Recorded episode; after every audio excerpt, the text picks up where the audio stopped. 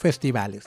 ¿Cómo los extrañamos? Y aunque no soy el más fanático de ser expositor, no deja de gustarme la dinámica de servir cerveza directamente al público y la oportunidad de tener conversaciones uno a uno con aquellos que tengan dudas, preguntas o solamente comentarios. Pero de todo el repertorio de festivales que hay en el país, los consumidores tienen en un pedestal a un par que son los populares, a los que todos quieren ir ya sea de expositor o solo de visitante, pero para mí el festival que más se disfruta, donde más me he divertido y que su concepto es una joya es mi siguiente invitado.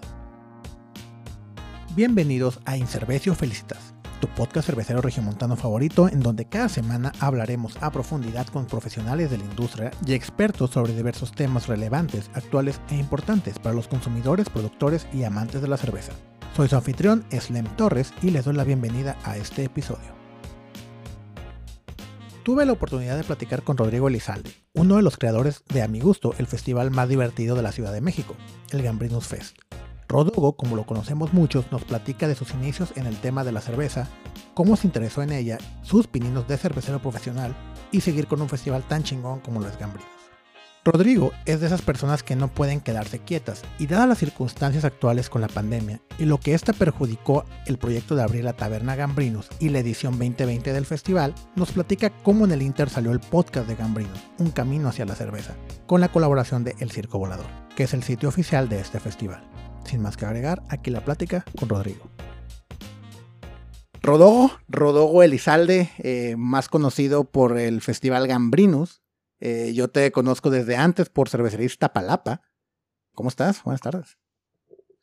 Eh, señores, lee muy bien. ¿Y tú? Pues, Iztapalapa para el mundo. Sí, güey. De hecho, cargo con mucho orgullo todavía mi pin de Give Iztapalapa Chance, Este, lo tengo en, un, en un peluche de Baby Yoda, güey, aparte.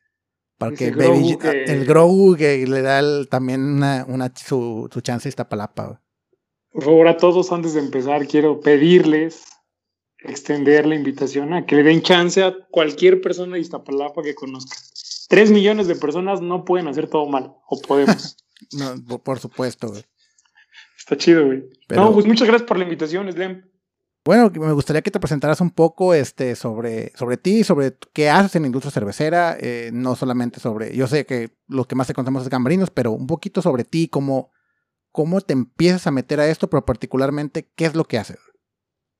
Buenísimo, pues me llamo Rodrigo Elizalde, la mayoría me conocen como Rodogo, y pues empecé en esto de la chela hace como siete años más o menos, como la mayoría haciendo homebrew y intentando responderme la pregunta de por qué mis amigos compraban chelas más caras que las que yo tomaba, si la coronera es la mejor cerveza del mundo, ¿no? Y de ahí han pasado diferentes etapas, ha sido desde participar en clubs cheleros en Ciudad de México, el difunto Chelangos, empezar a hacer mis pues, inicios como de startup de, de, de, proyectos de emprender con cervecería. Iztapalapa fue la que te tocó, cervecería Iztapalapa, antes fue cervecería San Andrés. Participar en algunos festivales y hoy específicamente pues es como se ha diversificado todo. Es, tenemos un festival que vamos a hablar más adelante. Hay un podcast también. Estamos con una taberna y todo lo que se sume. Y en este tema de la industria cervecera. Qué chingón, güey. Y digo, creo que lo platicamos hace, hace mucho que tuvimos una llamadita, güey, de que eres de esas personas que no pueden estar quietas, güey. Entonces, eso, eh, tengo eh, ese defecto, cabrón. Pues sí, algunos lo verán como defecto, yo lo veo como, como alguien más con el que puedo compartir esta sensación de no poder estar quieto, pero me, da gusto escuchar todo lo que engloba este eh, universo cinematográfico gambrinos, ¿no? Pero a ver, platícanos, güey, tú cómo, o sea, ¿Cómo empezaste a, conocer sobre cerveza? Porque, ok, estamos en Ciudad de México, bueno, tú estás en Ciudad de estabas en Ciudad de México en aquel entonces, quiero creer. Correcto. Eh, pues es un, pues ahora sí que es la capital, ¿no? De, la ciudad. Es muy fácil encontrar ahí cervezas importadas, cervezas hasta locales, pero sobre todo la importación, pues creo que era más sencillo encontrar todo lo que llegaba de fuera ahí. Pero tú empezaste por ahí, tú empezaste por cervezas ya de microcervecerías. Eh, platicas un poquito cómo conociste la cheve artesanal y luego cómo te quisiste involucrar en él profesionalmente. Simón, pues, pues sí, la Ciudad de México es un monstruo y hace que cualquier cosa se diluya, ¿no? Entonces, la forma en la que yo lo conocí, pues fue a través de mis amigos en la facultad, en la universidad. No, no mis compañeros de la carrera, sino mis amigos de la secundaria, que veía que gastaban mucha lana para mí en ese entonces en cervezas importadas Yo sí era el caguamero de, me tocó caguamas de a 20 pesos en la facultad y era como este de, pero esa cuesta 100, porque esta vale 20? Si todo el mundo me ha dicho eso. Y de ahí empecé a hacer como este tema curioso de, ir. La primer chela que compré fue como ir al Superama, ver un, un, una pared muy grande de chelas importadas y no saber cuál escoger. Y además dudar porque iban a ser 100 pesos, ¿no? Y valía por lo menos dos, tres caguamas. Claro, o sea, te puedes ir por la segura de que yo sé que con mis guamitas estoy muy contento y te la juegas, que es, que es algo que todos, todos seguimos padeciendo hoy, hoy en día aún con el tema, de, aunque seas ya consumidor, ¿no? Como dices, le apuesto a gastar 100, 150 pesos por una chévere claro. no sé qué vas a ver, ¿no? O sea, por las de batalla, ¿no? Que en mi caso en ese momento era, pues, Corona familiar, el caguamón, caguama, y, y por ahí fue. Y después, ya que la probé, soy honesto, no me la terminé. Fue una San Peter's Double Chocolate, no sabía qué me estaba tomando. Y empecé a curiosar, a, a buscar en internet, ¿no? Encontré algunos foros, había un foro en Argentina, creo que sigue arriba, con bastante buena información en español. Después eh, encontré en Facebook grupos de, que vendían insumos, Chela, que lo entrevistamos ya en el podcast, y, y, él tenía un grupo que eran los chelangos, que básicamente es, juntaba a sus clientes, los hacía tener como dinámicas, y ahí empezó como mi, mi interés hacia la cerveza.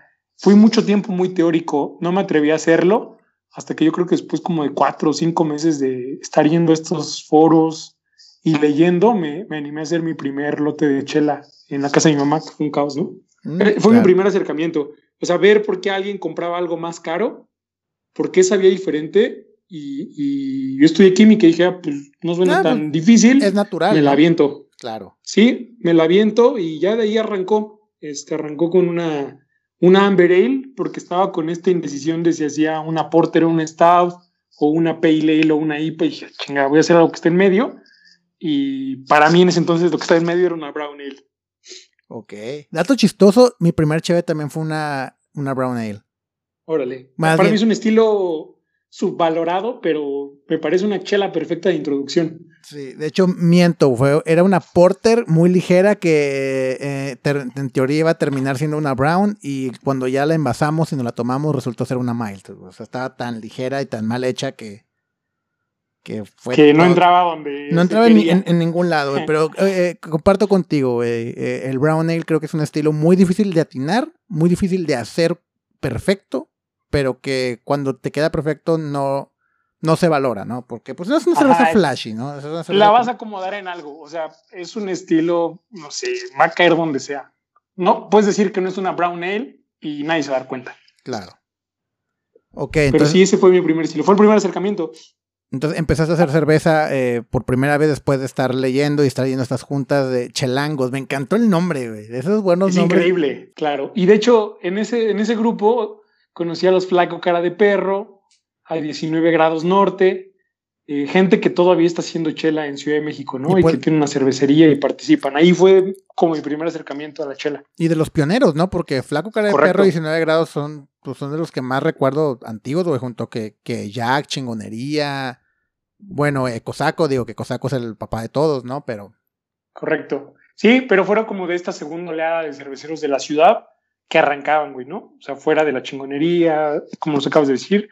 Pero sí, los conocí a ellos y pues me permitió sentirme como más tranquilo, más cómodo.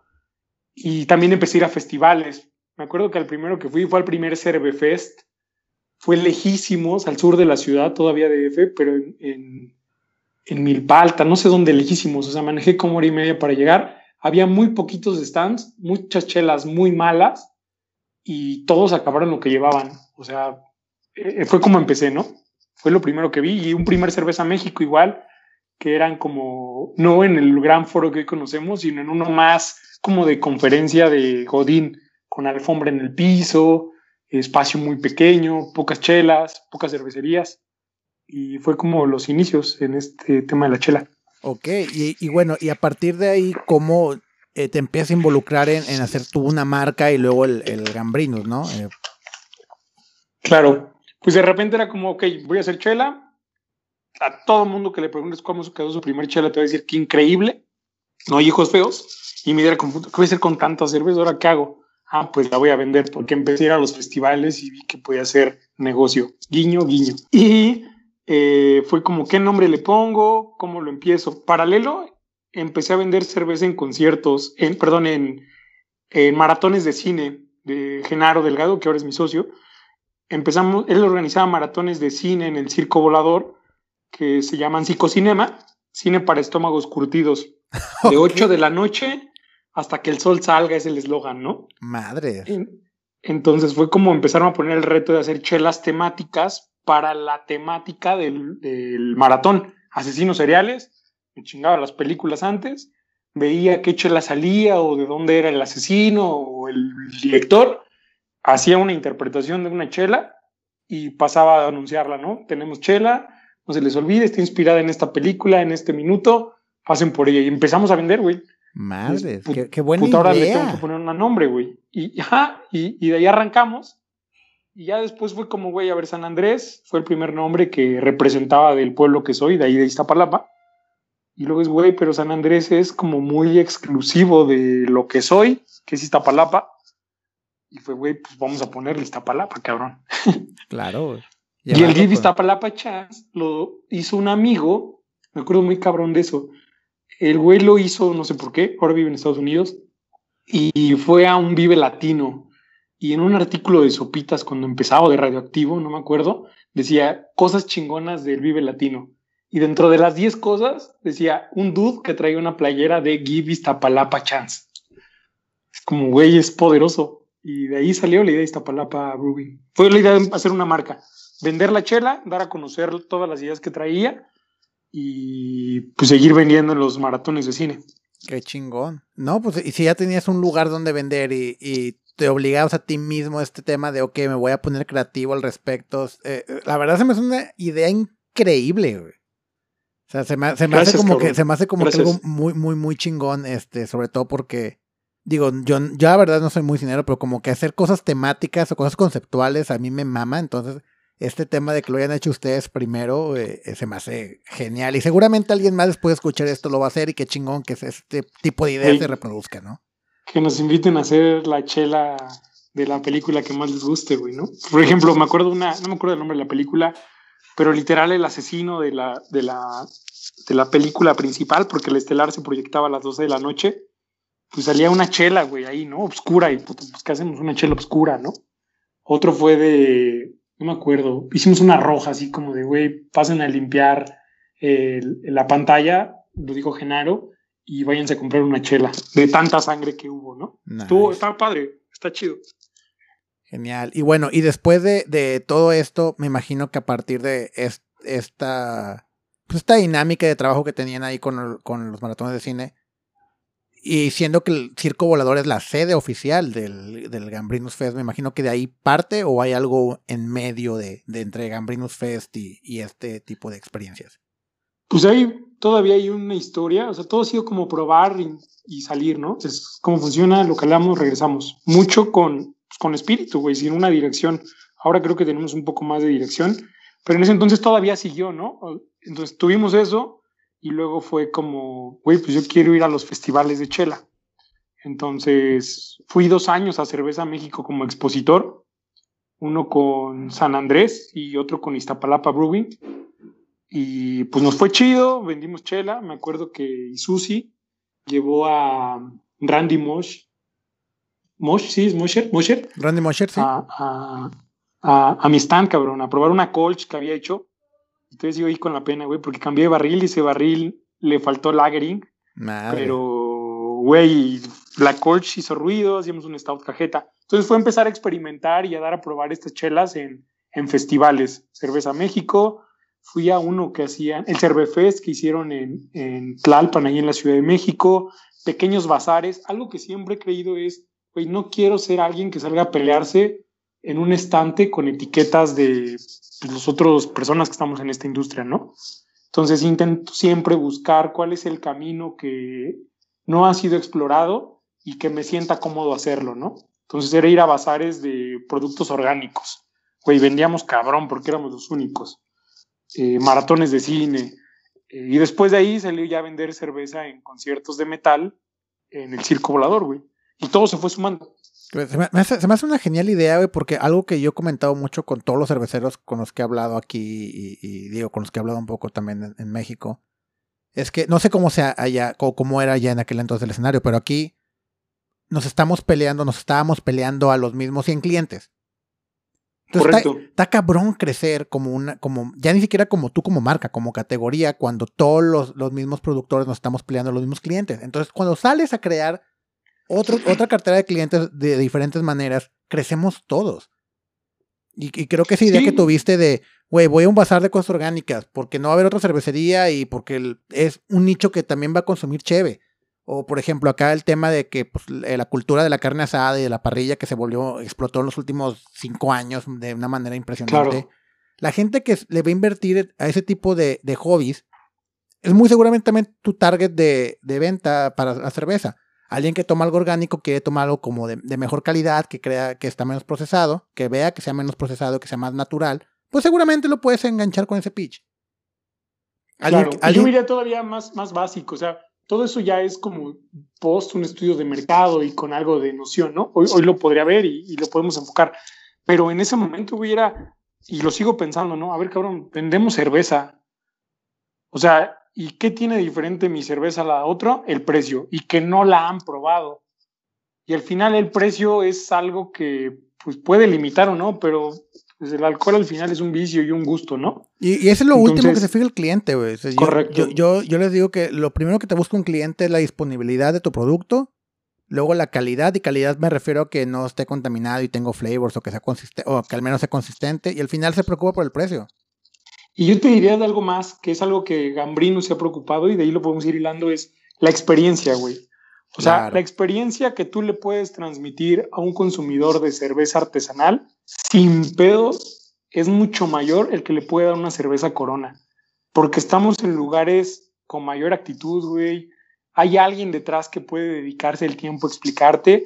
Y justo eso yo lo viví, ahora que me acuerdo, en el Festival de Minerva aquí en Guadalajara.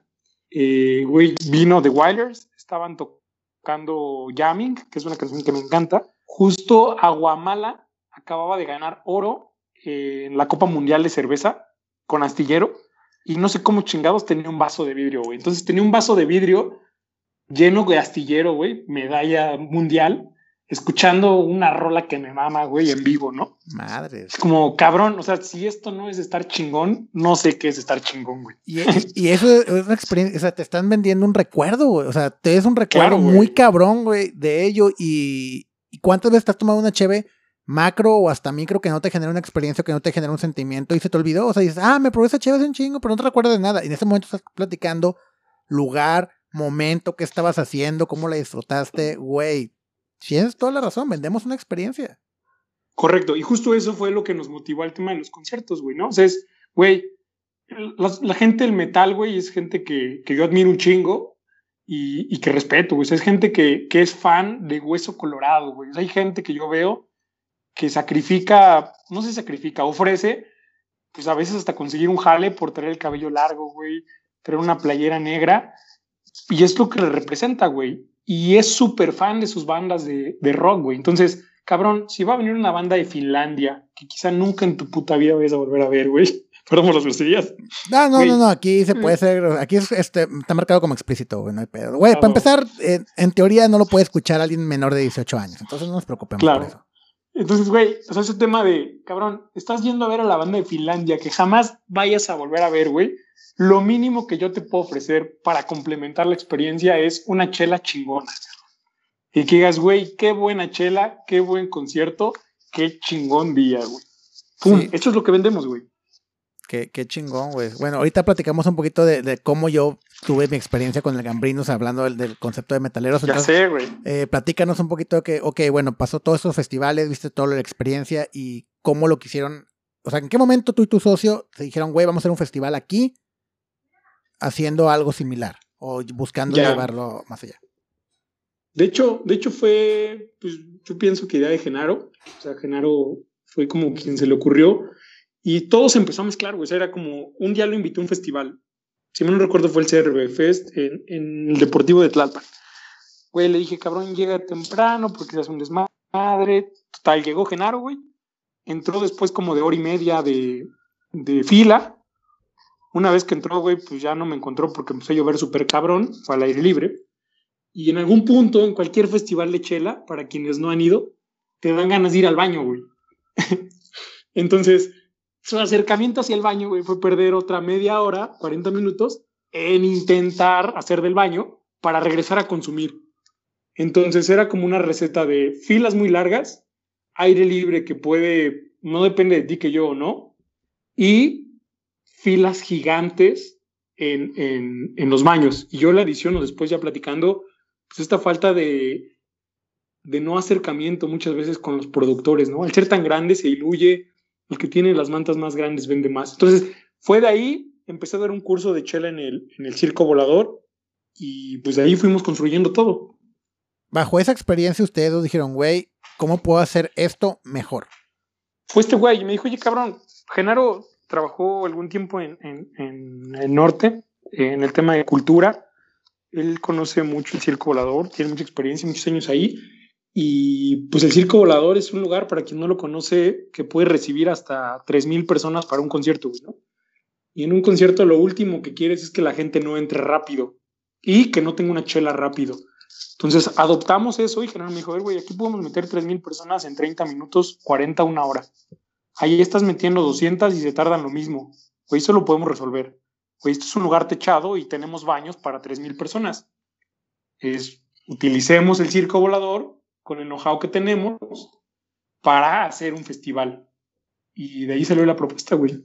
La verdad es más aventado a hacerlo. Yo, yo no tenía como confianza de que se pudiera hacer, pero Genaro con su experiencia fue quien dijo, güey, pues hay que darle. Y aquí y pasó. ok, qué chingón. ¿Eso hace cuántos años fue? Si mal no recuerdo, fue hace seis años. Hace seis años. Pienso que en 2015, 2014 fue el primer festival. El primer festival que hicimos. El primer año hicimos dos. Eh, nos queríamos comer el mundo, pero el primero, el primero fue en 2015, si mal no recuerdo. Va, entonces, ¿cuántas ediciones llevan ya, o cuántas ediciones llevaban seguidas antes de, todo este tema de, de, COVID? A ver, es uno, dos, tres, cuatro, cinco. Cinco llevábamos seguidas. Íbamos por la sexta. Entonces a mí me tocó el quinto aniversario. Te tocó el quinto aniversario del Festival Gambrinus. Qué, chingón. Sí, era un festival que la verdad tenía muchas, muchas ganas de, participar y ahora que tuve la oportunidad de participar y te lo dije en su momento y te lo vuelvo a repetir, es el festival que cada año que se haga cuenta que voy a tener ahí un stand a huevo. Güey, gracias, cabrón. Me gusta mucho la experiencia. Eso. Sí, es que. Qué chido, cabrón. Digo, te, voy a, te lo voy a platicar desde mi, experiencia como participante y ahorita para que me, me, me rebotes a platicar más sobre, sobre el festival. Yo lo vi desde fuera primero como que era de temática más metalera, más rockera entonces dije, ok, vamos a llevar cervezas como que crea que le puede interesar a ese tipo de mercado, ese tipo de clientes. Y fue una experiencia más chingona porque también he participado en Cerveza México. Y la diferencia, al menos en festivales de ciudades de México, ah, bueno, en Ciudad de México, estos dos, aquí la gente se iba a tomar. Iba a, divertirse, iba a, a, tener una tarde, una noche con sus amigos, echar cheves y probarla. Algo que en otro tipo de festivales, que son más expo, es más de que quiero probar y quiero platicar y, y, a ver, platícame de ti. Y acá era de que no, voy a ver, ¿qué tienes? Háblame, véndeme cuál te gusta, dime, platícamela, véndemela y ahorita regreso. Y te tomaban y te consumían y, se ponía muy chingón. Tanto que pues me tocó mandar muy este, golpeados a, varios clientes que me decían, ah, esa cheve está bien ligera y les daba un imperial estado de 10 y medio de alcohol porque se veían bien rudos y regresaban de que, güey, no. Y me gusta ese tipo de dinámica de festivales no por lo que representan en cuestión de, de venta, sino por lo que representan en, güey, esto es lo que significa la cerveza. Un festival donde está mucha gente reunida, donde conoces gente que tiene un interés en común, en este caso la cerveza y, la temática del festival, y que no se preocupan tanto por el saber o el clavarse tanto, es un, vengo a pasarla bien. Y eso se me hace algo genial en este tipo de festivales. Güey, neta, me pone muy contento y, y te agradezco el comentario porque justo eso es el objetivo del festival, güey. O sea, esa es la intención. Es, queremos que gente que sabe más o menos de cerveza o que quiera aprender, vaya, se la pase chingón y que las personas, nuestros socios, porque todos los expositores son nuestros socios, sin que ustedes vayan, no existe, güey, eh, pues se la pasen también chingón. Entonces, gracias, güey. Es eso. Y no solo van metaleros, pero este ambiente oscuro, música, me gusta, güey, da una energía buena. Sí, e, e, es un festival, la verdad, que vale mucho, mucho, mucho la pena. Sobre todo si estás en Ciudad de México. A lo mejor no es como estas grandes dimensiones que luego uno espera en un festival, pero es algo más cozy, es algo más relajado. Eh, te, lo digo, o sea, yo como expositor estoy más cómodo en un festival así que en un festival grande. Y también como, también como para ir de, agarrar el pedo, eh, me, gusta más algo así que, un festival grande donde no puedes ni caminar. Claro, justo, justo es la intención, güey. O sea, que exista esta cercanía y la confianza de acercarte a, quien quieras, güey. y y normalmente todos regresan, güey. Tanto expositores, socios, como los otros socios que son los asistentes, güey. Claro. Eh, bueno, y por ejemplo, ¿cuál es la mecánica para que ustedes elijan a quienes invitar o a quienes no? Porque también te soy totalmente honesto, no tengo no recuerdo cómo fue que di a tener una stand ahí contigo. Digo, sabía que era algo que era, pero no me acuerdo cuál fue la dinámica. Si yo te, si yo te hablé, tú me invitaste, o sea, ¿cómo le hacen ustedes para seleccionar a quién invitar, porque también no es lo mismo invitar a una pequeña cervecería nano o una pequeña, una micro micro cervecería a una de las grandes micro cerveceras, ¿no? Claro, pues, pues en realidad no hay como un criterio, se hace una convocatoria, se anuncia y se comparte. Eh, primero en pagar, primero en entrar, ¿no? Okay. Es eso. O sea, no, no hay como, como algo en específico. Si mal no recuerdo que ustedes cayeran fue porque Sergio me escribió y ya luego tú me escribiste, güey, voy a ir por allá, que la chingada. Y sí, le caíste. Pero pienso que Sergio fue, fue la primera persona que, que, me escribió y de ahí salió, güey. No, no hay una, una línea, güey. Estoy súper apenado. El año pasado, Wetland estuvo el antepasado, en el cuarto. En el quinto, Wetland llegó tarde y no tuvo stand, güey, ¿no? Madre. O sea, y no es en un sentido de discriminar. Bueno, se discrimina a quien no llega primero, güey. Sí, o sea, aquí es como. Y yo sí era como, güey, ¿a quién saco, cabrón? ¿no? Pero es, lo más sacarlos. es lo más democrático, güey. O sea, que el que llega primero con dinero enfrente, pues así es, así son las reglas y pues ni modo, O sea, seas Wendland o seas cualquier otra microcervecería grande eh, con renombre, pues sorry. sí, sobre todo porque al, porque al final nos permite pues planearlo, ¿no? De nuevo, los, los expositores son nuestros socios, güey. Sus inscripciones nos ayudan a que exista eso. O sea, de alguna forma, el Gambrino sí se fondea de las inscripciones, güey. Y yo pienso que eso le pasa a todos los festivales del país, güey. O sea, la lana que te cobran es para darte un servicio y el servicio es ponerte un lugar y darte todo lo que necesites para que te la pases bien y quieras regresar, güey. ¿Qué hacemos nosotros? La inscripción que nos dan funciona para que nunca te falte hielo, güey para que tengas las sillas que necesitas, te incluimos playeras, güey, y que exista un personal de piso dedicado a ayudarte a mover tus cajitas, güey. Sí, güey, de hecho, la verdad. Barriles, cabrón. Sí, me hizo mucho. Se me hizo extraño, güey, la eficiencia. Porque he estado en varios festivales y algunos que han sido muy torpes, unos que es nomás de que ahí está tu lugar y tú te las arreglas. Y claro. de repente nos estamos moviendo algo, ah, moviendo una mesa o moviendo algo que, pues, para mí es lo más normal tener que hacerlo yo y de repente llegaba al dos, tres güeyes y a ver, te ayudo. Sí, justo. Y esa, y esa persona que llega a ayudarte, güey, no lo pagué yo, güey. Fue la colaboración entre la cervecería y el organizador. Y si nos juntamos, podemos hacer eso, tener gente, dar trabajos, güey, y pasárnosla bien. Qué chingón. Y algo muy interesante también que vale recalcar, eh, todos están bajo las mismas condiciones. O sea, todos estábamos con una mesa, un par de sillas, ponías tu, tu, anuncio atrás de ti, pero no había como que este no había este lugar o, estas dimensiones como para poder hacer algo más ruidoso, más vistoso, que atrajera a la gente por lo flashy y no por la cheve o por ti o por ganas de conocerte, ¿no? Justo, digo, el lugar es, es, no es gigante, pero la intención es eso, o sea, hablamos de cerveza, cabrón, ¿no? Dice, dice Company, y, y, y la idea es esa, güey, y es, pues que todos salgan a jugar desde el mismo nivel. O sea, el lugar no nos permite hacer algo extravagante y no es la intención darle a nadie esa extravagancia, güey. Puedes poner tu lonita, pero lo principal es la persona que está detrás de la, de la barra ofreciendo la chela, güey, y platicando qué hace. ¿Y qué pasó con ahora con el tema de, COVID y con el tema de, del 2020? Pues el tema de COVID, o sea, fue una decisión no sencilla, pero clara, güey. No vamos a hacer festival, ¿no? Y ya, güey, o sea, veíamos que sí, que no, bla, bla, bla, etcétera. Fue como, güey, no nos busquemos un problema más, mejor pensemos en, en otros proyectos. y decidimos no hacerlo, ¿no? Pero cuando empieza COVID, o sea, que se da e, este banderazo de, güey, vamos a tener que cerrar, ya había un, una planeación previa, ya había algo que, que, tuvieran que... No, justo no, o sea, una característica que tiene Gambrinos, porque de repente dicen, güey, ¿por qué no lanzan la convocatoria antes? Que es muy poco tiempo, que... Una característica es, eh, el circo tiene conciertos, güey. Y nosotros eh, nos metemos al circo, pues a la programación del lugar, güey, ¿no?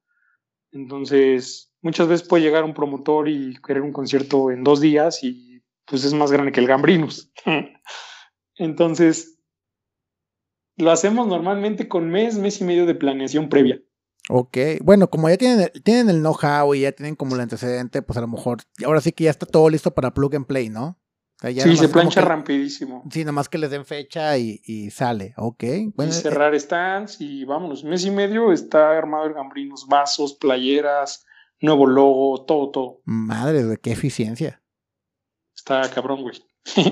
ok, pero bueno, entonces, eh, tomando un poquito el tema del Gambrinos y que pues, se, se pospuso por todo este tema del COVID, ¿Qué pasó con la taberna, Gambrinos, que nos estabas platicando al principio? porque yo sé que estaba esta taberna enfrente que era como que un plan por abrir, pero no, no abría y no abría y no abría. Entonces, pues ahora me imagino que con esto pues se complica más, ¿no?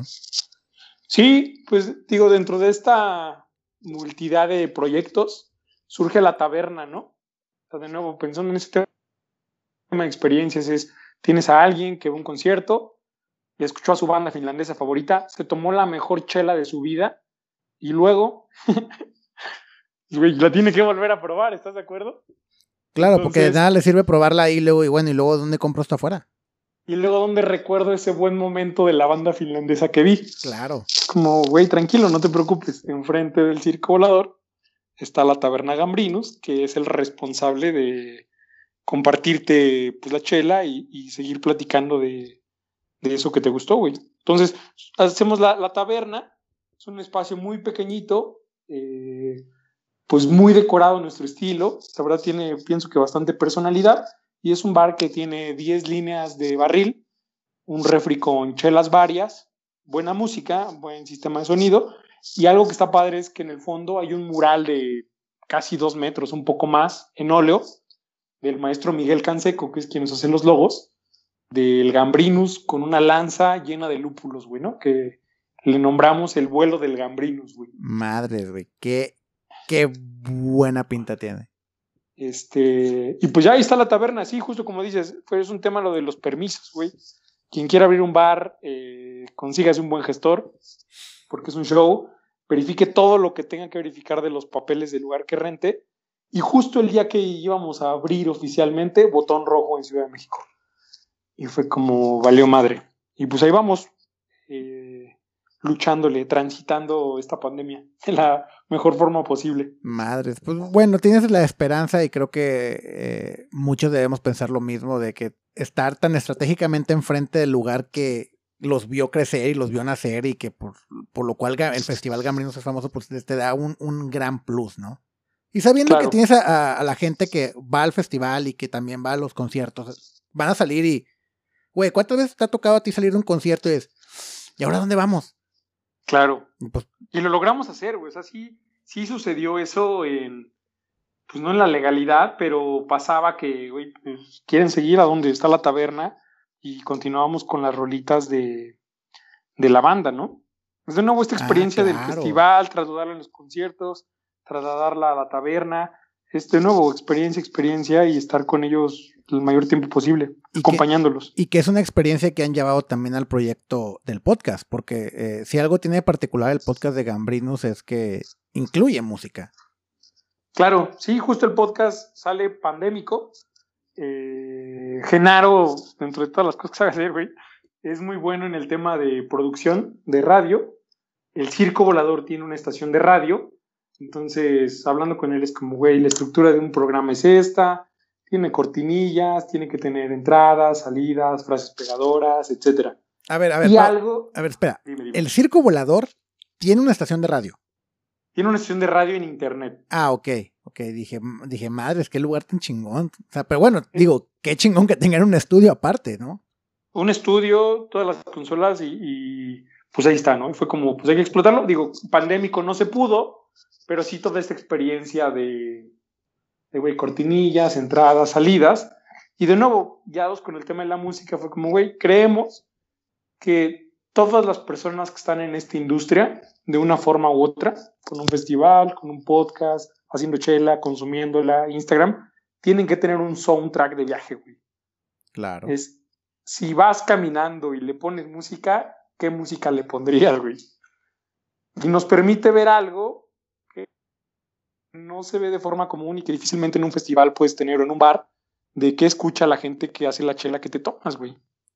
Fíjate que hay, un, hay una página cervecera que me gusta mucho. Bueno, no cervecera, habla como en general de, bebidas alcohólicas, que se llama Pellicle. Pellicle, como, la, como la película que te deja el, el bread, ¿no? Y estos güeyes tienen una sección que se me hace una joya, que es eh, entrevistan a cerveceros o a bartenders o gente clave de la industria. Pero parte, lo importante es, hacen un mixtape y hacen un playlist. Y es un dame tu playlist, dame tus rolas y platicamos.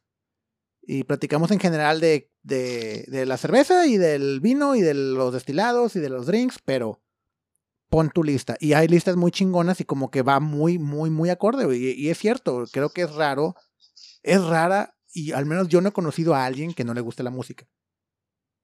Y, tal vez lo que está bien chido y es lo que he visto, por ejemplo, el último que sacamos, el de Hecatl, que es un cervecero de Ciudad de México de Cervecería Escollo, güey, este, pues todo fue salsa, güey, y yo estaba contentísimo, ¿no? O sea, el güey es salsero, dicen que baila bien cabrón, emocionadísimo, y el invitado o el padrino del podcast fue Gustavo de Cosaco, justo porque yo sé que él es súper melómano, güey, ¿no? O sea, es alguien que la música la lleva al mismo nivel que la chela o más, güey.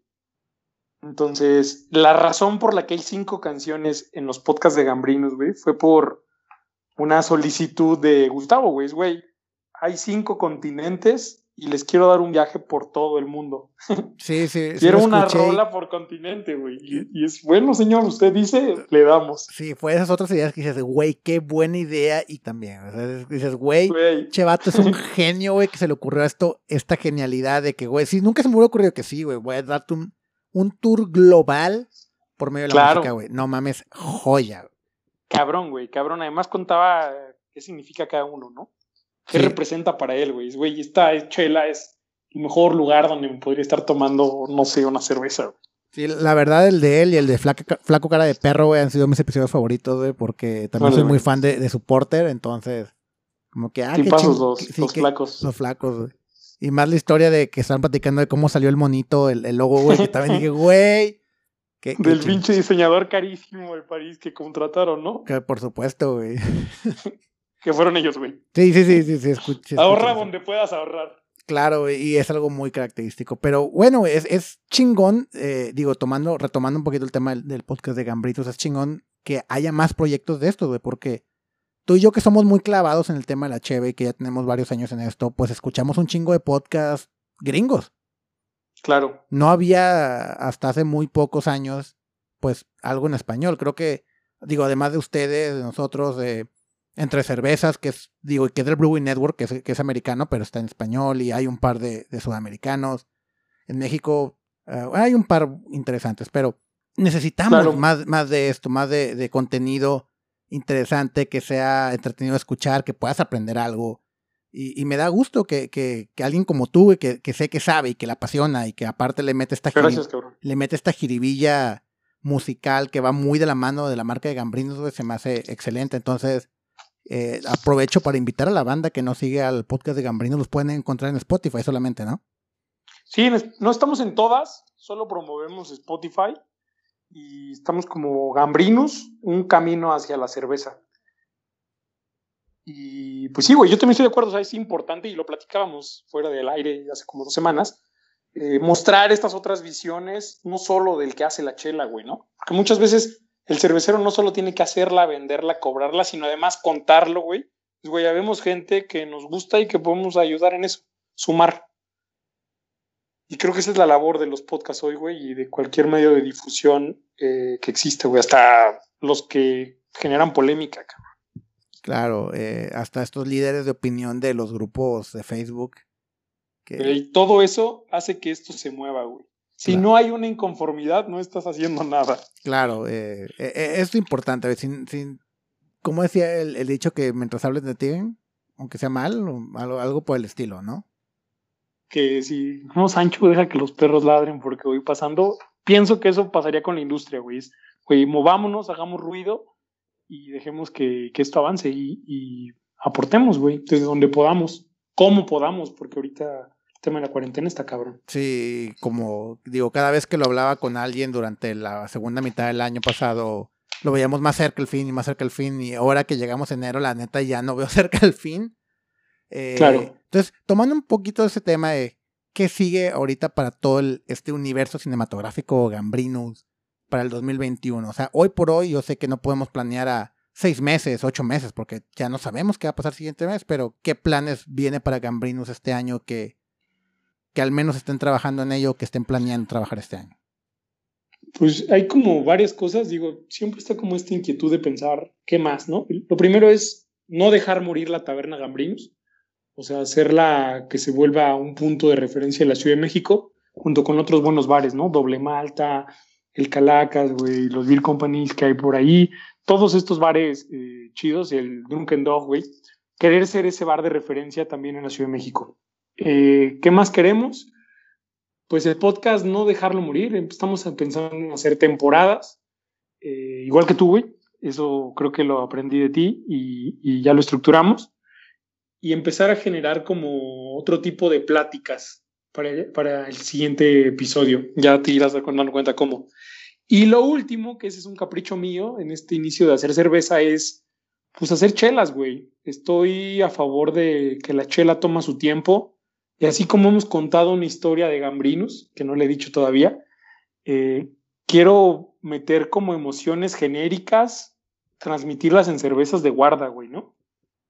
Es, no sé, amor fati, por ejemplo, este amor fatídico hacia las cosas, ponerle un sabor y una botella y una etiqueta, güey, y compartirlo con todos.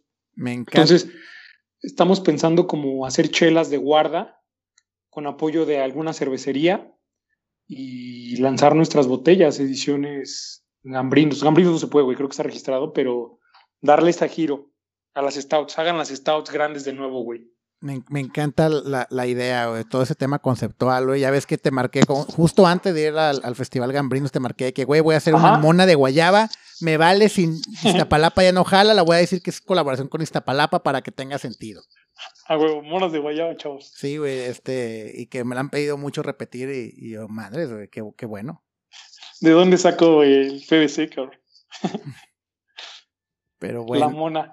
No, sí, eso es un poco lo que traemos y, pues el festival, retomarlo, hacer que reviva con las, pues los requisitos que, que, que merezca la situación. No sé, el circo tiene un espacio más grande, poder ampliarlo eh, quizás hacer como horarios de corte, como festival gringo de güey, de tal a tal hora pueden entrar tantas personas, eh, reducir el número de expositores, no sé, adaptarnos. Creo que eso es algo que, somos buenos. Qué, qué chingón. Pero bueno, Rodrigo, Rodrigo, Rodogo, ya no te quito más tu tiempo. Eh, algo más que, si nos puedes decir cómo, encuentran al Gambrinos en redes sociales, dónde se encuentra la taberna, dónde los pueden estar al tanto para las siguientes actualizaciones del festival, de la taberna, del podcast. Sí, pues igual y antes de despedirme contar la historia de Gambrinus, porque siempre es como algo que me dicen, güey, ¿qué es Gambrinus, no? Claro, ah, claro, sí, sí, sí, o sea, ¿qué es Gambrinus, güey? Que de hecho traigo la, famosa playera del rey, este, ahorita precisamente, güey, muy... Esa chinga. Yo también traigo la mía, la del último festival. Bueno, Gambrinus básicamente es, eh, es una leyenda que nosotros hemos ido reinterpretando cada año, que es que cuenta la leyenda que un aprendiz de vidriero enamorada de una mujer, al tener un mal de amores, decide quitarse la vida, ¿no? Y en el momento exacto en el que se va a matar, güey, se le aparece el diablo y le dice, únicamente a cambio de tu alma, voy a hacer que esa mujer te ame. Gambrinus acepta, cabrón, nada que perder, todo que ganar. Y el diablo le da a Gambrinus dinero, poder, riquezas, todo lo que podrías imaginarte que hagan que esa mujer se enamore. ¿No funciona? La chica toma la decisión de no estar con Gambrinus y Gambrinus regresa a reclamarle al diablo que lo que había prometido no funcionó. Y en ese momento el diablo le da un listado al desdichado Gambrinus para preparar un elixir que cada vez que lo tome se olvide de la mujer que nunca tuvo. Y pues ya, güey, juntos preparan la cerveza en un pacto demoníaco entre el hombre y el diablo. Y esa es la historia, güey, ¿no? O sea, básicamente preparan esto para enaltecer el espíritu humano y, brindar con chela. Que, esa es la historia de Gambrinos, güey. Sí, que, y de ahí sale todo el discurso. Y muy, muy, ad hoc con toda la temática del festival y todo el merch que avienta. Neta, es, creo que es el único festival al que voy y que me interesa tener el merch. O sea, tengo mis vasos, que de hecho se me rompió uno, el que está. Hay que mandarte, cabrón. Sí, el que, el que está el, el diablo montando el rey, La cabra montando el rey. Entonces, que eso es parte de reinterpretar la historia. Cada año cambiamos el logo. La reinterpretamos, güey, güey. Pero ¿qué pasa si estuviera, qué pensó Gambrinos en ese momento? Y hacemos algo diferente, ¿no? Y sí, creo que somos el único festival que más de 10 personas en la República tienen tatuados nuestros logos, güey. Está cabrón. Madre, sí, digo, yo no soy muy fan de tatuarme, pero créeme que es un. Sí, sí veo más de una persona tatuándoselo. De hecho, tengo todavía el cuadro del dibujo del, del año pasado aquí colgado. Ah, cierto, tienes el cuadro, güey. Qué chido. Justo sacamos eso, como todo lo que está alrededor. Eh, entonces, la historia de Gambrinus me parecía importante contarla. Y pues, ¿dónde nos pueden encontrar? Estamos en Facebook, Instagram y Twitter como Gambrinus Fest. Ahí estamos subiendo lo del festival, algunas cosas que nos gusten y los últimos episodios del podcast. Y en Taberna Gambrinus pueden encontrar pues los horarios de, del bar, algunas fotitos que subimos y creo que pronto va a haber como una lectura de tarot también en la taberna para oh. que estén ahí al pendiente. Ok, muy, muy ad hoc. Pero, pero bueno, Rodrigo, este, muchas gracias por este tiempo. Eh, espero que este 2021 nos traiga otra vez a Gambrinus y cuenta conmigo, güey, por supuesto, para, para estar ahí presente como expositor. Güey, invitadísimo. Además ganaste la dinámica, tienes que regresar. Sí, güey, de hecho ya desde el año pasado planeamos cómo lo íbamos a volver a ganar. Está Además íbamos a hacer una otra cheve temática para el festival, güey. Güey, eso es parte que celebra el Gambrinos. Creemos que cualquiera puede vender siempre y cuando le eche ganas, güey. Abrazos, Lem. Ánimo. Agradezco de sobremanera a Rodrigo por tomarme la llamada y servir de conejillo de indias también para probar el grabar a distancia. Y considero que fue un éxito, así que damos el banderazo de salida a esta nueva posibilidad. Y qué mejor forma de estrenarlo que con mi festival favorito de la Ciudad de México. Me da mucha tranquilidad y gusto escuchar que tanto la taberna y el festival seguirán de pie, y esperando el momento para resurgir cuando sea prudente dada la pandemia. En lo personal yo espero estar ahí cada año como expositor, y si se me duerme el tren, pues al menos de visitante. Como dijo Rodrigo, ahí es democrático y el que llega primero asegura su lugar. Por lo pronto pueden estar pendientes de este festival y todo el universo cinematográfico gambrinos en sus redes sociales, y los invito de sobremanera a seguir el podcast que te hacen también. Ya fuera del aire platicamos de lo que sigue para su programa, y neta, neta, neta es una genialidad que espero con muchas ansias. Muchas gracias por llegar al final de este episodio y si te gustó el programa te invito a seguirme en Facebook e Instagram donde me encuentras como arroba inservecio y a suscribirte a este podcast en la plataforma que sea de tu preferencia. Estamos en Spotify, Apple Podcast, Google Podcast y YouTube. Los te quiero mucho y nos estamos escuchando.